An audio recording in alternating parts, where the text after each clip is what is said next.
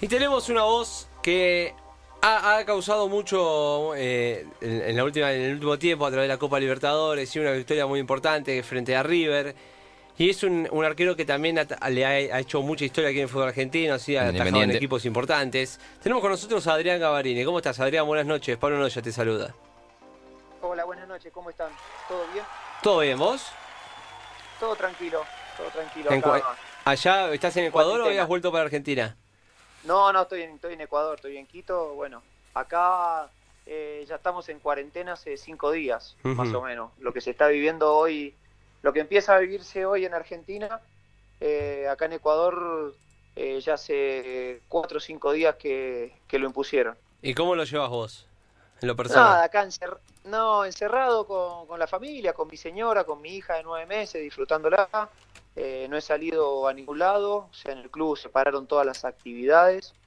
Pero, pero bueno, la verdad que me parecía medio raro que, que en Argentina no, no lo no pongan esto. eh, pero bueno, eh, dadas las circunstancias que, que se tomaron hoy, eh, la verdad que lo veo, lo veo muy positivo. Y en la familia, porque bueno, uno, uno cree que conoce a su familia, ¿no? Al 100%, porque convive con ellos todos los días, pero a la hora de, de llegar a este extremo de, de estar 24 horas juntos, ¿te llevaste alguna sorpresa? Algo que digas, uh, che, esto no, no, no lo conocía, tanto de, de tus hijos, de, de tu, de tu esposa. Eh, No, no, yo a mí- a mí- la verdad que no. Por ahora, por el momento no. Y, y nos llevamos muy bien con mi señora, hace más de 10 años que estamos juntos. Eh, bueno, disfrutando de la nena, que todavía no camina, que me empezó, me empezó a gatear. Eh, así que estoy a full disfrutando de ella y, y entrenando en un patiecito que tengo acá cerca, acá al lado. Entonces, eh, aislado de todos. Pero, pero bueno, eh, normal, como, como tiene que ser, como nos dicen las autoridades y, y por el bien de por el bien de todo hay que estar así. ¿Y Eh, un poco un poco ustedes, yo estoy viendo que en Argentina Sí. todavía no entraron en eso, pero van a tener que hacer y, y van a tener que aislarse sí o sí. Bueno, ustedes hoy, en la radio, te comento, Adrián. en la eh, radio lo, lo van a tener que hacer de diferentes lados. Exacto, sí, te comento que hoy, ahora, en una hora, 18 minutos, empieza la cuarentena total en Claro. todo el país. Aquí la decretó Claro, hace un sí, ratito, no sé si sí. estabas al tanto, pero... No, estoy atento porque nosotros nosotros estamos acá tenemos todos los programas de, de Argentina, entonces Ah, claro. hemos estado escuchando las medidas de- del presidente, por eso por eso te decía que entran. Entran ahora en algo que nosotros hace cinco días estábamos, que no hay nadie en la calle, te ponen multas si salís, eh, si salís y no tenés y te ponen multas de hasta seis mil dólares, imagínate. Ah, Eh, sí, un montón. Eh, eh, sí, sí, está bravo, está brava la cosa, pero, pero bueno, obviamente que el gobierno lo hace por, un- por una cuestión de, de que no colapsen los, los, de Los que este sistemas de virus no se sanidad, sí. Claro, exactamente, exactamente, y es lo que ha funcionado en, en otros países del mundo, así que bueno, a- esperemos que este virus se corte. Y Adrián, eh, ¿cómo ves a la gente ahí en, en Ecuador? Eh, ¿Se respeta a rajatabla? Porque viste que acá se dice mucho, eh, a unos capaz no lo van a respetar. eh, y es cosa seria, la verdad, ya eh, este Sí. virus. eh, se está respetando a rajatabla y no hay nadie en la calle. eh, y también te No, lo... la verdad, Sí, te lo conecto con si crees verdad que acá en que- Argentina se va a poder eh, respetar de esa manera. Y yo creo que es una cuestión de, de que al argentino le va a costar más respetarlo, pero Mm. se va a tener que respetar porque, porque es una cuestión de vida o muerte. Esto sí es una cuestión de vida o muerte. Eh, si empiezan a, a ver, el virus, por lo que dicen los que saben, los médicos, todo, el virus eh, sigue creciendo y empiezan a colapsar los sistemas de sanidad. Después terminan eligiendo quién muere o quién, a quién Claro. salvan, es una locura, es lo que está Sí. pasando en Italia, lo que entonces nos tiene que acá en acá en Ecuador por lo menos el gobierno se puso firme, se puso firme y, y la gente no le queda otra que eh, acatar las medidas, por lo menos en la zona donde vivo yo no veo pasar un auto en la calle, solamente los deliveries, los deliveries sí andan, anda la policía dando vueltas, eh, eh, solamente están abiertas las farmacias, están abiertos los lugares de, de, que, de insumos primarios, o sea, por ahí Claro. supermercados, pero los supermercados hacen delivery, no estamos en contacto. eh, bueno, se respeta por, por una cuestión de que te ponen multa, los negocios que abren eh, son multados y, y acá es firme la cosa. A ver, quiera o no, esto es una cuestión de vida o muerte, con, la verdad que sí. Y ya que hablamos del respeto hacia este, a este nuevo virus que, que tenemos a nivel mundial, que, que, bien coincido con vos que es de vida o muerte, imagino que estarás de acuerdo con lo que pasó el, el, el anterior fin de semana, cuando River no se presentó a jugar con el Atlético Tucumán, no. una manera de protesta, por así llamarlo. Bueno, te lo pongo en paralelo con lo que pasó acá nos, con nosotros. Nosotros se jugaba la fecha, se estaba por jugar la fecha. Sí. Eh, estábamos nosotros en otra ciudad, en Machala, eh, por, por entrar a hacer la entrada en calor y desde el gobierno, desde el, gobi desde el gobierno le bajaron línea a, a, se ve que del gobierno bajaron línea, que no se, se suspendía, nos suspendieron el partido y no a, pudimos a entrar a la cancha. Claro. A minutos, sí, se estaba por jugar sin público, o sea, como se estaba jugando el fútbol argentino. Y, y, y pararon todo acá y después el otro el, en el fútbol argentino se seguía jugando y, y yo no lo podía creer porque la verdad que que lo primero que salió a decir el presidente es que el fútbol es un espectáculo y que la gente que está encerrada tiene que divertirse. Y nosotros que somos jugadores de fútbol, ¿qué somos? ¿Me seguí? Entonces yo, yo esa, esa medida, en, en primer medida, que, que, fue lo que dijo la semana pasada el presidente, la, la tomé muy mal. La tomé muy mal y lo vi con muy buenos ojos lo que hizo River. Uh -huh. Y lo vi con muy buenos ojos después lo que hicieron todos los capitanes, principalmente con Silvio Romero, que fue uno de los primeros que, que Independiente jugaba por Copa, por Copa Argentina y también fue al gremio. Eh, en realidad yo, yo he tenido muy buenos, eh, muy buena experiencia con el gremio, con, con el gremio de jugadores en, en, Argentina.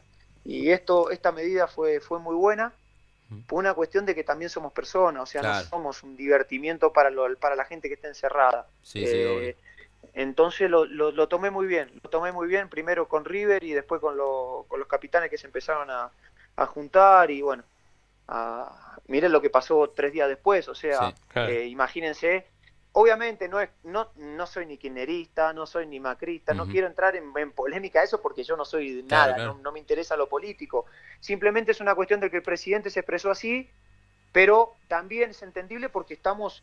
Eh, aprendiendo día a día de lo que es eh, esto que nos está pasando, que nunca pasó. Entonces también eh, no hay que caerle tampoco a, a, esas cosas, pero bueno. Lo vi muy bien desde el punto de vista de los futbolistas argentinos. ¿Crees que la Comebol tardó un poquito en, en suspender la Libertadores? Porque ustedes jugaron el miércoles pasado en, sí. en Brasil, en Sao Paulo. En Brasil. Eh, sí. ¿Crees que tardaron sí, un poquito? Sí, también había, nosotros sabíamos que estando ahí se había suspendido la, se, se, suspendió la Champions y nosotros claro. nos mirábamos, estábamos ahí en Brasil, dijimos, vamos a jugar este partido y se va a suspender, porque es así, la FIFA te baja, te, te empieza a bajar línea, eh, y sabíamos, la veíamos venir.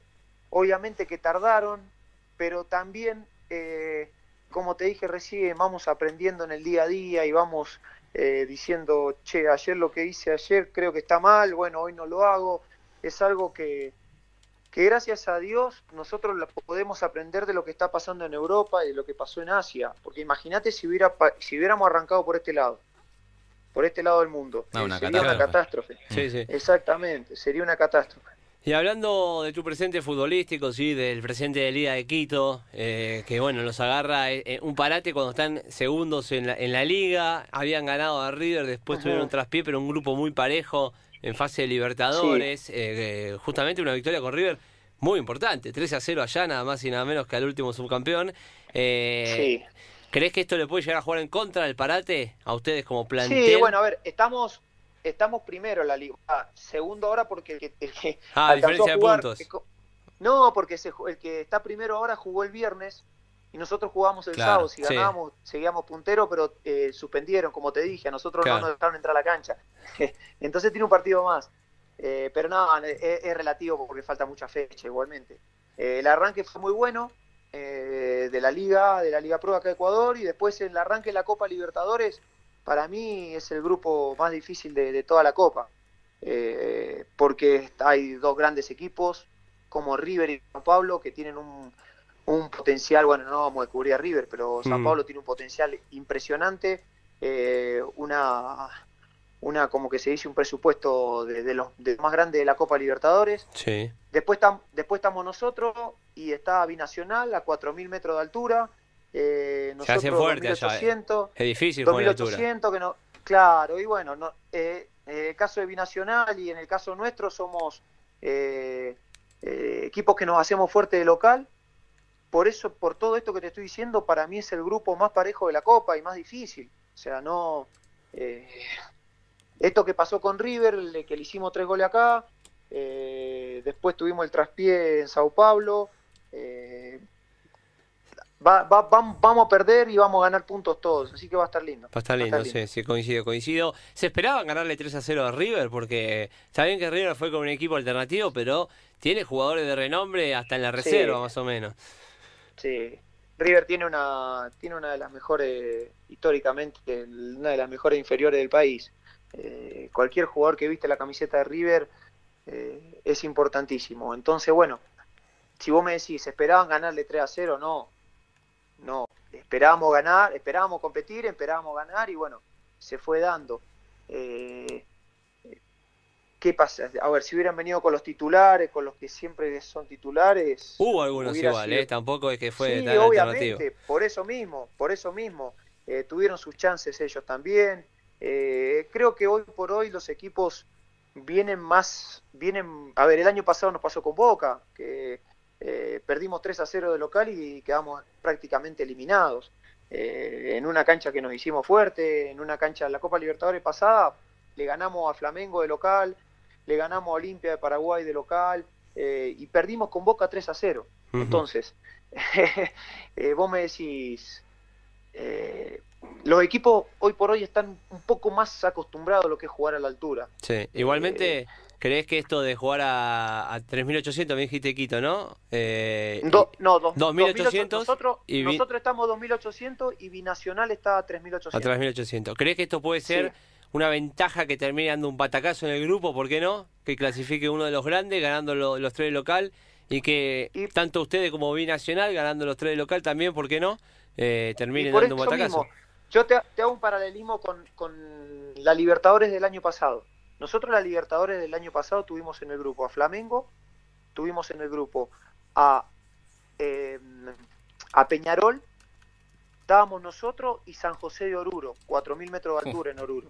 ¿Sí? Entonces un grupo muy similar al del año pasado. Y terminó terminamos los tres, o sea, terminamos Flamengo, Liga de Quito y Peñarol con 10 puntos. Por diferencia de gol, por diferencia de gol, clasificó Flamengo primero y nosotros segundo. O sea, Flamengo termina siendo campeón de la Copa Libertadores y en el grupo clasificó por diferencia de gol. Imagínate, eh, por eso te digo, el batacazo se puede dar, o sea, no es tan, tan descabellado, no sería tanto un batacazo. ¿Me seguís? Eh, porque nos pasó el año pasado, entonces nosotros tenemos mucha confianza en que, en que nos podemos meter, en que podemos clasificar, en que podemos dar pelea y en que no va a ser no va a ser fácil para, para ninguno venir acá a Quito. Mm. Adrián, yo te quiero hacer la última, por lo menos de mi parte. Justo antes mencionabas a, Independiente, vos eh, sabés de historia Independiente ganaba una sudamericana, nada más ni nada menos.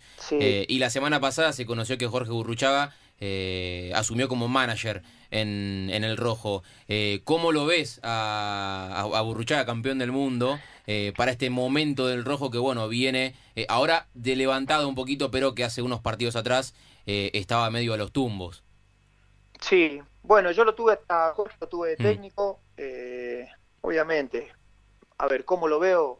Veo, veo bien todo, todas las cosas que pasan en el rojo, como vi bien eh, cuando llevaron a Pussy, como, como veía bien el Rolfi sea su manager, me encantaba, bueno, se decidieron por Burru, a ver, hay que esperar, hay que darle tiempo, eh, es un trabajo a largo, a largo plazo, a largo tiempo, no es un, no es, obviamente que un club tan grande como el Rojo eh, te pide resultados continuos y, parece que cuando perdés está todo mal, hay que echar al técnico, hay que esto, el otro, cuando gana parece que, eh, como todos los clubes grandes, hay que darle tiempo, hay que darle tiempo y, esperemos que los resultados se, se, empiecen a dar por el bien de, por el bien de Independiente más que nada. La última, Adrián, y te dejamos tranquilo. Eh, recién antes de, engancharte al aire, no sé si, pudiste escuchar, estábamos con un audio de Junior Alonso, el paraguayo defensor de, Boca Juniors, que criticó duramente a los jugadores por este video, este challenge, de hacer jueguitos con el papel higiénico. ¿En qué vereda te parás vos?